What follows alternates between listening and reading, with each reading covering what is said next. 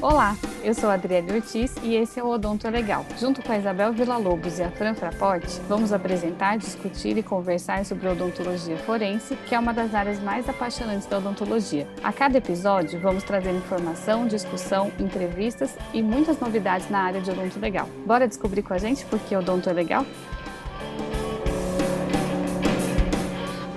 Ei, gente, tudo bom com vocês? Estavam com saudades da gente? O episódio passado a gente ficou como ouvinte, né? Mas a gente aprendeu muito. Oi, pessoal. É mesmo, Bel. Estávamos ansiosos para voltar a gravar.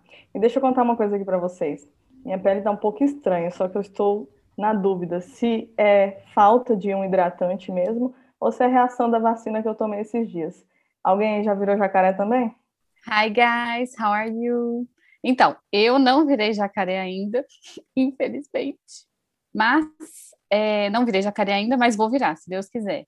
E, gente, eu comecei falando inglês aqui porque hoje a nossa convidada é muito chique, ela é muito internacional. E ela passou tanto tempo fora que ela, às vezes, esquece algumas palavras em português, o que eu acho chiquérrimo, tá? Então, vou começar apresentando, porque hoje a gente vai trazer um tema muito importante e por muitos desconhecido ainda, que é a ação forense humanitária no Iraque. A nossa convidada é a doutora Melina Calmon, ela é bióloga com especialização em antropologia forense na Universidade de Coimbra, mestrado e doutorado em antropologia biológica na Tulane University e participou de escavações no Peru, escavando e analisando os restos mortais de crianças que foram sacrificadas no século XVI. Trabalhou também como especialista forense para o Comitê Internacional da Cruz Vermelha e foi responsável pelo trabalho forense da Cruz Vermelha no Iraque. Chiquérrima! Nossa senhora, hoje a gente está aqui com a Tempers Brennan, né? Do Brasil. Quem já assistiu Bones aí sabe o que, que eu tô falando. Se bobear, acho que a gente vai precisar de mais de um episódio com ela. Só pela apresentação já me veio aqui um monte de pergunta para fazer.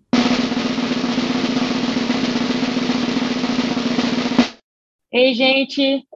Primeiramente, muito obrigada pelo convite. É, é um prazer estar aqui com vocês hoje para falar sobre algo que eu amo muito e, segundamente, eu me sinto muito privilegiada em poder compartilhar com, com todos vocês algumas das minhas experiências. E espero que é, todas nós aqui hoje juntas, que a gente possa abrir mais portas para quem se interessa pelo assunto. Por que o Donto é legal? Ó, eu acho que a primeira pergunta é, como que uma bióloga foi parar na área forense? Quando que você descobriu, assim, que essa área te chamou atenção, que você decidiu seguir essa carreira? Essa é uma pergunta muito legal, porque ela retoma a minha graduação em licenciatura em Ciências Biológicas, que foi pela UFVJM, que é aí em Diamantina, em Minas Gerais. É, durante a minha graduação, a gente tinha aulas em que nós deveríamos lecionar sobre um assunto que nós sabíamos, mas que os nossos colegas de classe não.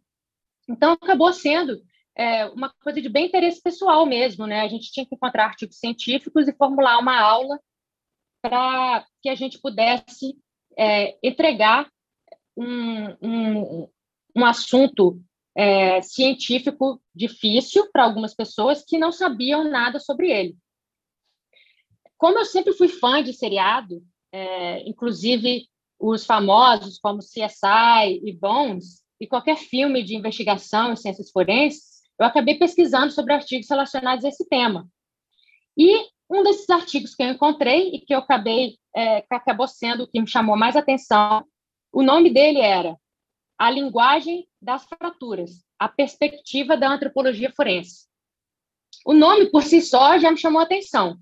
O artigo, que vocês podem encontrar ainda hoje no Google, é, ele descreve como diferenciar traumas ósseos antemortem, perimortem e pós-mortem que significa para aqueles que não sabem esses termos? Antemortem é antes de um indivíduo morrer, perimortem é ao redor do tempo da morte e postmortem seria após a morte.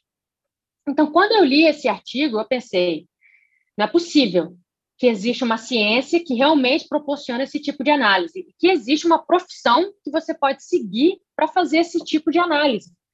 E foi assim que eu me deparei pela primeira vez com o termo e a ciência antropologia forense. Eu fiquei tão fascinada que eu não me contive ver um e-mail para uma das autoras desse artigo, que era a professora doutora Eugênia Cunha, da Universidade de Coimbra, lá em Portugal. E o meu e-mail, ele basicamente dizia: como é que eu faço para entrar e trabalhar nessa área? E eu fiquei boquiaberta quando a professora me respondeu. E ela disse que a Universidade de Coimbra estava abrindo um curso de especialização em antropologia forense naquele ano, que era em 2011. Como eu ainda estava para me formar, eu me formei em junho, em julho de 2011, toda essa conversa aconteceu no início daquele mesmo ano. E eu estava para me formar em junho, eu não tinha uma possibilidade financeira naquele momento para me mudar para Portugal e viver por lá durante um ano. Então, eu perguntei para ela se ela achava que esse curso ele seria anual e se eu poderia entrar em contato no próximo ano para me candidatar caso as vagas fossem abertas. Ela me disse que ela só ia saber mesmo se, se o curso ia continuar à medida que essa primeira turma ela fosse avançando. E que eu podia certamente entrar em contato novamente em 2012. Bom, não preciso nem falar que o curso ele foi um sucesso, né? É, as vagas para 2012 abriram e eu me candidatei. Acabei sendo aceita e me mudei para Portugal, onde eu fui parte da segunda turma de especialização em antropologia forense da Universidade de Coimbra. E eu sempre digo que ela, a professora Eugênia Cunha, ela foi o motivo pelo qual eu entrei e eu continuei nessa área. Ao longo dos anos, eu tive vários outros professores, profissionais e colegas que me inspiraram e serviram como mentores também, mas ela sempre vai ter um lugar especial na minha história. Gente, eu que tive a oportunidade de estar lá nas aulas da Melina recentemente, é, eu tenho que falar que eu fiquei inspirada demais com essa trajetória. Eu achei o máximo ela ter essa coragem, essa determinação de ir para outro país para fazer um curso e ficar tão apaixonada por uma coisa a ponto de ir para Portugal atrás do que ela queria. Eu achei muito legal. A Cruz Vermelha é uma organização humanitária neutra cuja missão é apoiar e proteger vítimas de conflitos armados e outros tipos de violência. Mel, conta pra gente o que, que uma especialista forense faz na Cruz Vermelha. A ação forense humanitária é a aplicação da ciência forense à ação humanitária. Isso engloba situações de conflitos, desastres, ou outras situações de violência e as consequências de imigração. Durante isso tudo, nós encontramos vítimas, incluindo pessoas falecidas ou aquelas que se tornam desaparecidas. Uma prioridade da ciência forense no espaço humanitário é a gestão e o manejo digno dos falecidos e a resolução dos casos de pessoas desaparecidas. A identificação de pessoas vem em caráter prioritário em todos esses contextos, considerando que as famílias têm o direito de saber o paradeiro e o destino de seus parentes, e os falecidos eles têm o direito ao restabelecimento de sua identidade após a morte. Isso a gente chama de proteção, respeito e dignidade dos mortos, que a gente busca por meio dessa ação forense. O CICV, que é o Comitê Internacional da Cruz Vermelha, promove e apoia as melhores práticas forenses para atender a necessidade das pessoas afetadas por situações é, que eu citei agora anteriormente, né, de conflito, de desastre, outros tipos de violência e migrações. Nós, portanto, como especialistas forenses, forenses, nós trabalhamos lado a lado com profissionais forenses de instituições locais, ou seja, dos locais em que nós temos as nossas missões, né, dos países em que nós estamos é, fazendo esse trabalho, para fortalecer as capacidades desses profissionais, é, desses profissionais nacionais por meio de treinamento, apoio à infraestrutura ou serviços de consultoria. Ao, ao reconhecimento crescente do papel que a ciência forense pode desempenhar no atendimento às necessidades das pessoas afetadas na esfera humanitária. A neutralidade, a independência e a imparcialidade do CICV auxiliam o trabalho da ação humanitária forense baseado no direito internacional humanitário e é guiada pelos princípios humanitários de direitos humanos.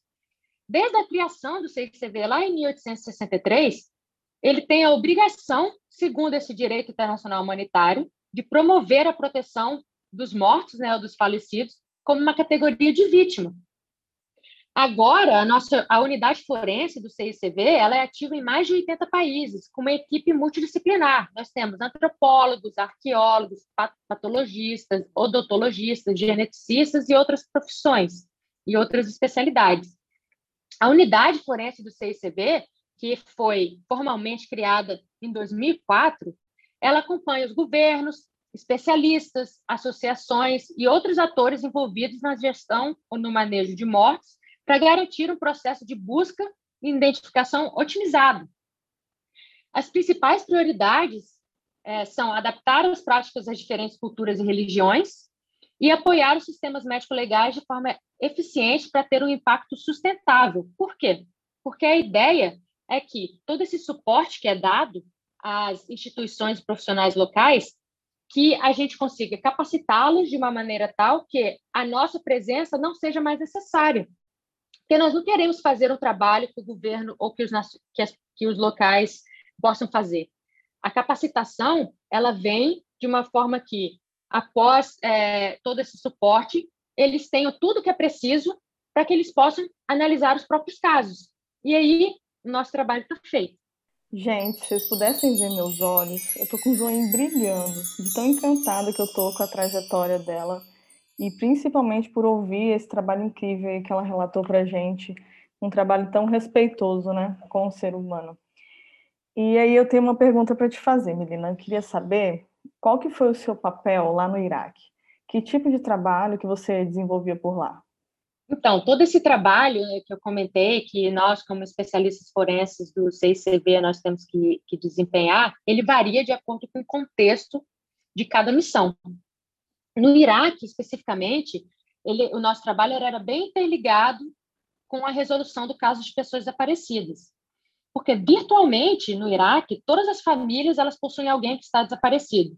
Vocês podem imaginar que viver nesse limbo, né, o que a gente chama dessa perda ambígua, onde os familiares não sabem o destino da pessoa desaparecida, ele é agonizante. Sendo assim, o nosso foco era trabalhar com os profissionais nacionais para aumentar as suas capacitações. Nós desenvolvíamos melhores práticas e para garantir a dignidade dos mortos e as proteções dos mesmos e das suas famílias. Basicamente, meu trabalho lá, ele incluía, eu vou dar uma lista, mas ele se estendia além disso. É, então, eu coordenava e supervisionava as atividades forense, forenses, ajudando no desenvolvimento de estratégias, objetivos, plano de ação, cronograma e os recursos necessários, que isso incluía o orçamento que a gente tinha. Eu participava, é, quando possível, de missões forenses no campo, identificava as, os principais desafios do sistema judiciário, médico-legal e da investigação dos processos de morte e de identificação de pessoas no Iraque. Realizava avaliações, é, dava conselhos e orientações estratégicas para o fortalecimento desse sistema investigativo e forense, né, que era da esfera médico-legal. Apoiava a comunicação e a coordenação é, de, de agências das mais variadas é, origens, né? Tanto ONGs como outras organizações internacionais, como organizações diferentes do próprio Iraque, é, que a gente queria otimizar os processos envolvidos no sistema de busca, de recuperação de corpos, da análise desses corpos e da identificação. Eu desenvolvia e mantinha contato com uma rede de atores que era é, de, um espectro diverso, e é, promovendo sempre as metodologias padronizadas, que era o que a gente tentava implementar lá, que fossem reconhecidas internacionalmente, e sobre uma, que era sobre o manejo ou a gestão dos, de corpos. Apoiava as, as agências nacionais e regionais, bem como um dos nossos parceiros de movimento, que era a Crescente Vermelha, que era a, é, a Sociedade Nacional Crescente Vermelha Iraquiana que trabalhava na resposta a emergências que envolviam morte também em grandes escalas, que eram as vítimas de desastre em massa. E acabou também tendo papel é, crucial durante a pandemia. No início da pandemia de 2020, eu estava lá no Iraque também. E externamente, né, também interagia com autoridades é, nacionais, e outros parceiros e interlocutores que aí dependia das situações ou do, do que a gente estava trabalhando naquele momento e que também variava de acordo com isso tudo. O trabalho lá no Iraque é um trabalho assim, tipo, constante? Vocês têm uma coordenação lá que fica para sempre ou só, vocês só, só, vão quando tem uma missão específica para um trabalho específico? Como que é? Então, no Iraque, infelizmente, é, apesar da, do, nosso, do nosso foco, né, se sempre ajudar a, a o, go o governo local, aquele país, a atender uma crise humanitária, seja essa um desastre que aconteceu ou um pós-conflito. Pós-conflito ou conflito ativo, ele é muito mais difícil, né? Porque ele pode se estender por longos anos, que é o que, tá, que acontece no Iraque hoje. Ele é considerado pós-conflito, apesar de vários conflitos internos ainda acontecerem lá. A gente está no Iraque há 30 anos, a Cruz Vermelha. O forense, o time forense, começou, a primeira missão foi no Iraque, em 2004. Eles foram para lá.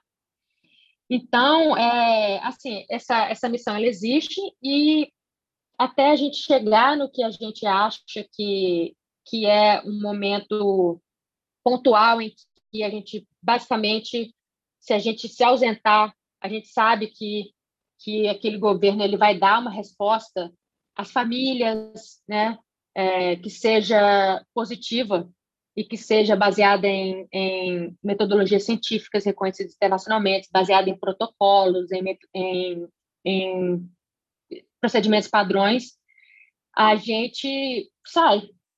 Infelizmente, esse momento não chegou ainda. E isso é, é causado por conta dessa extensão de pré-conflito internacional e desses conflitos ativos que ainda acontecia lá. E o Iraque ele acaba sendo um, é, um, é, um, é uma área de passagem. Existe muita migração. É, o Iraque está ali entre a Síria e a Turquia, então conflitos que às vezes nem é do próprio Iraque, eles acontecem em território iraquiano. Ano passado a gente viu muito Estados Unidos e Irã, né, que estava ali dentro do Iraque. Então, é, a gente trabalha muito com, com as organizações nacionais para que a gente consiga atingir é, essa capacitação, mas, infelizmente, várias coisas acontecem lá que acabam retardando esse processo, deixando que é, a gente veja a luz no fim do túnel, mas que fique um, um pouco mais complicado de chegar lá. Entendi.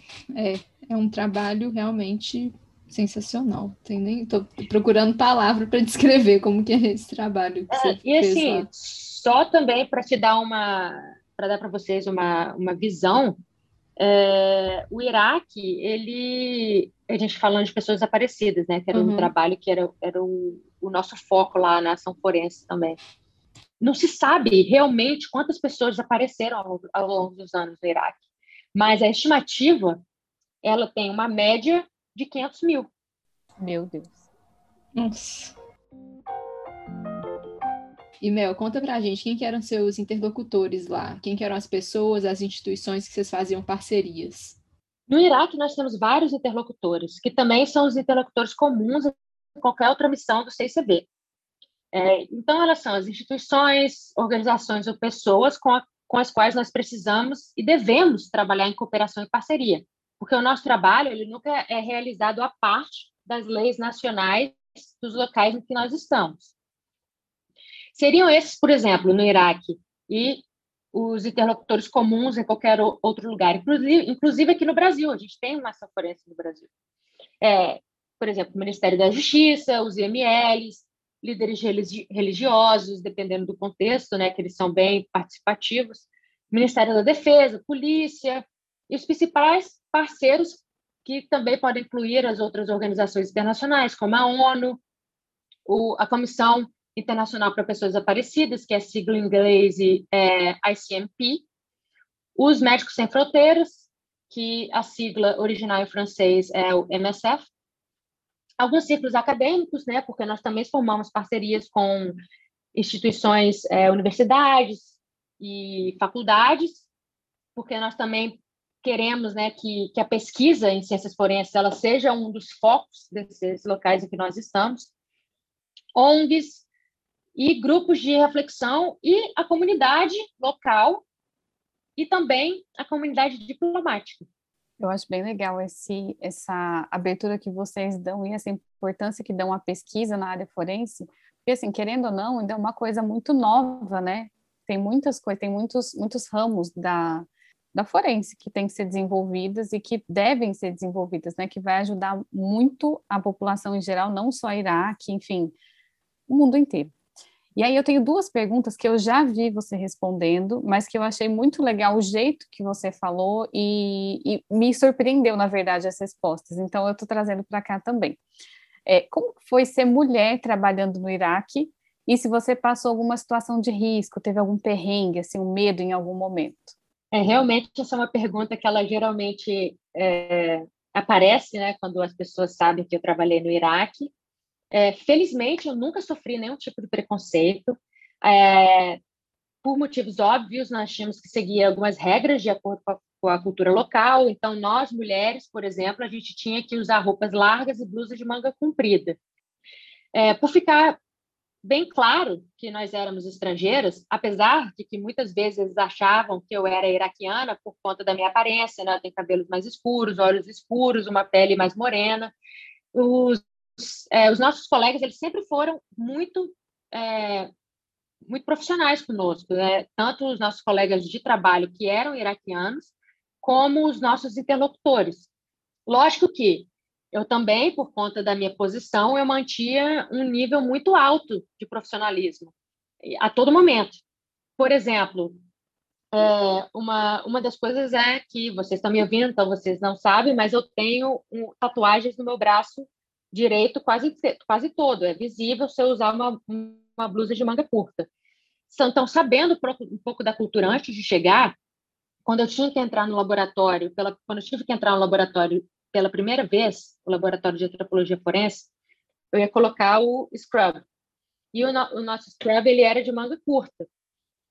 Então, eu perguntei para os meus interlocutores, que era o chefe do laboratório, né, a diretora do, do IML, da área de, de ciências forenses, e para os técnicos de laboratório que estavam lá, eu perguntei se eles se eu deveria usar uma blusa de manga comprida por baixo, porque eu estava com uma blusa de manga comprida, e que não tinha problema nenhum, que eu, que eu colocava o meu scrub por cima, mas eu queria saber deles mesmo, né? Porque a gente, eu sei, a gente ouvia tudo de fora e eu queria saber o que eles pensavam sobre isso.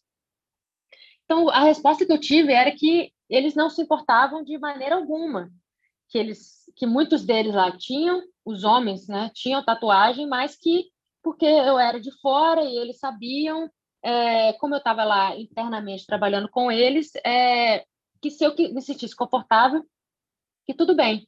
Em alguns momentos, dependendo, se a gente estava trabalhando é, no calor do verão lá, que é, sei lá, 52 graus que eu peguei é, por várias semanas, eu usava uma blusa de manga curta, mas dentro de um espaço bem limitado, com umas pessoas que eu sabia que era, era a nossa espera do laboratório de lá. Mas em qualquer outro momento, nunca, nunca tive, é, nunca usei roupas que fizesse essa exposição, sempre manga comprida e tudo. É, e também uma outra coisa, por eu ser PhD em antropologia forense, por ser especialista forense do CICV, eles também respeitavam muito essa minha posição. E lá eu interagi com muitos líderes, chefes e acadêmicas iraquianas. Sobre situações de risco, eu passei por algumas, porque a gente estava numa zona que, infelizmente, né, ainda tem muitos conflitos internos, é, ou porque alguns dos conflitos externos eles acontecem lá. É, o Iraque ele é considerado uma área de periculosidade alta.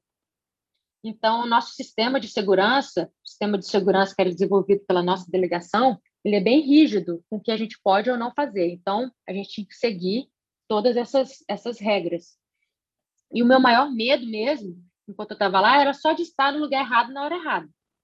Mas o time da, da delegação do CICV, não importa onde seja no mundo, ele é muito capacitado, e apesar de tudo, eles fazem a gente, eles fizeram, né, e fazem a gente se sentir muito seguro é, nos locais que a gente vai e que a gente está. Legal que você teve esse cuidado, né, de prestar atenção na cultura local e não querer ofendê-los de forma alguma. Acho que isso ajuda bastante no respeito que você conseguiu deles, né? Bem legal. Sim, ia comentar isso agora, Adri, a respeito assim do, do respeito que ela teve, né, com com o espaço lá e deles também, né? É muito interessante. Continuo encantada, eu quero saber como eu vou chegar ao final desse episódio.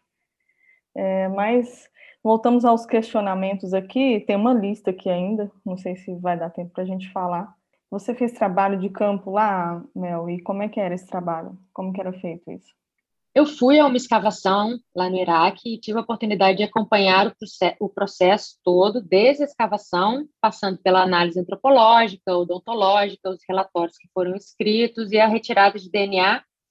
E muito felizmente, eu pude ver os frutos das identificações desse caso específico. Como eu disse, o meu trabalho lá ele era feito muito mais por trás das cortinas. Os profissionais araquianos eles são extremamente capazes de realizar todas essas análises complexas de uma maneira cientificamente comprovada. Portanto, eu estava lá de uma forma de suporte. Eu, eu nunca tomei as rédeas, nós não tomamos as rédeas dessas, desses processos, né? O que a gente diz na, no CICV é que o nosso, a nossa ação ela não é substitutiva. A gente não substitui. O que isso significa? Que a gente não, a gente não é chamado ou liberado para entrar no país para fazer um trabalho, e a gente, só que a gente não chega lá e fala assim: olha, a gente vai fazer tudo. Não. Se o país tem profissionais, se o país tem uma capacidade de realizar e o problema deles é pontual, seja em infraestrutura, seja em capacidade, a gente está lá para ajudar a desenvolver isso.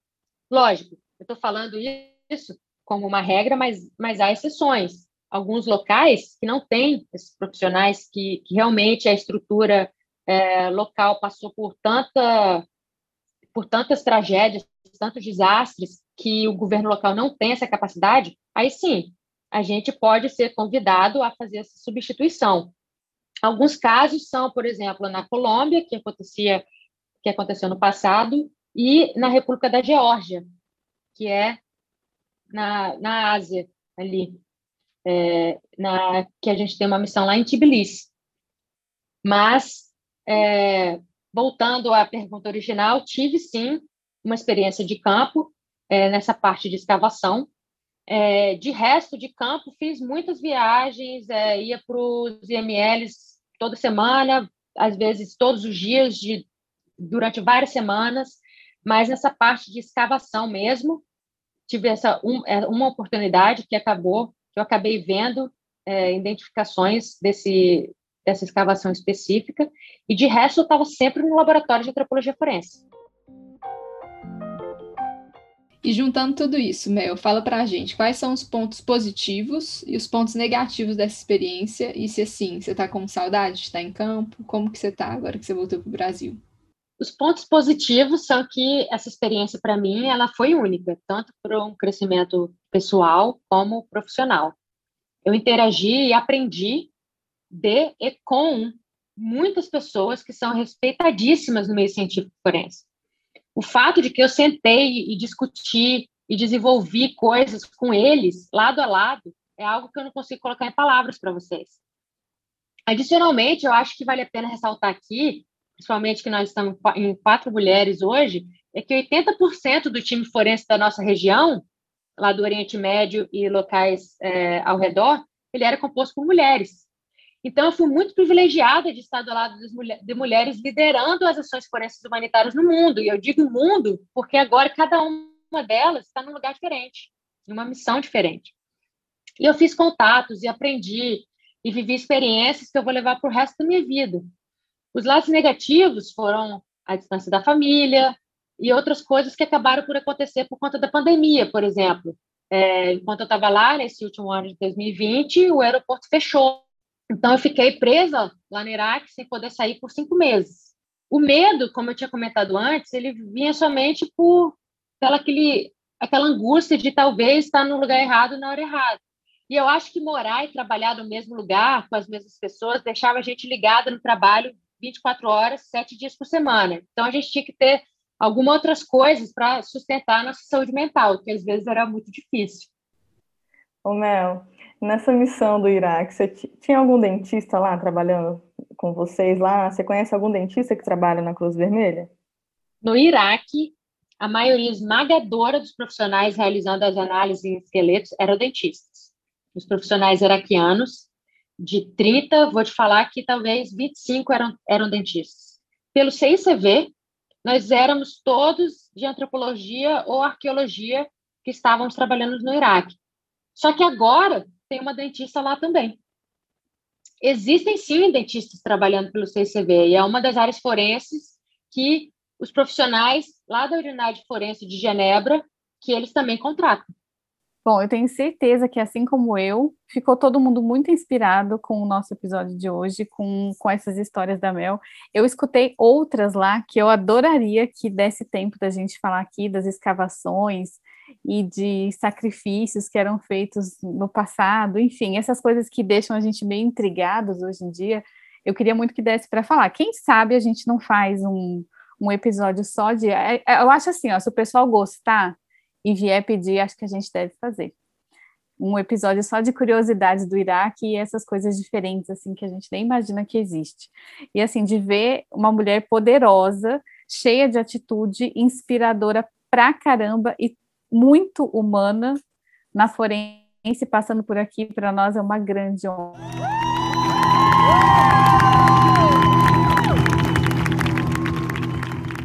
E agora vamos de indicação legal, né, meninas? Nesse bloco do programa, como vocês já sabem, nós vamos sugerir algum filme, série, livro, podcast, Instagram, ou qualquer dica que vocês achem interessante que seja relacionado com o tema, é claro, né? E como sempre, vamos começar pela nossa ilustre convidada. Diz aí, Mel, qual que é a sua indicação para gente? Eu adorei essa parte do, do, do podcast de vocês, que é para indicação. Então, bom, sobre livros, se vocês gostam de Bones, que é o seriado que a Bel no começo do episódio começou a falar, vocês podem ler os livros que basearam a série.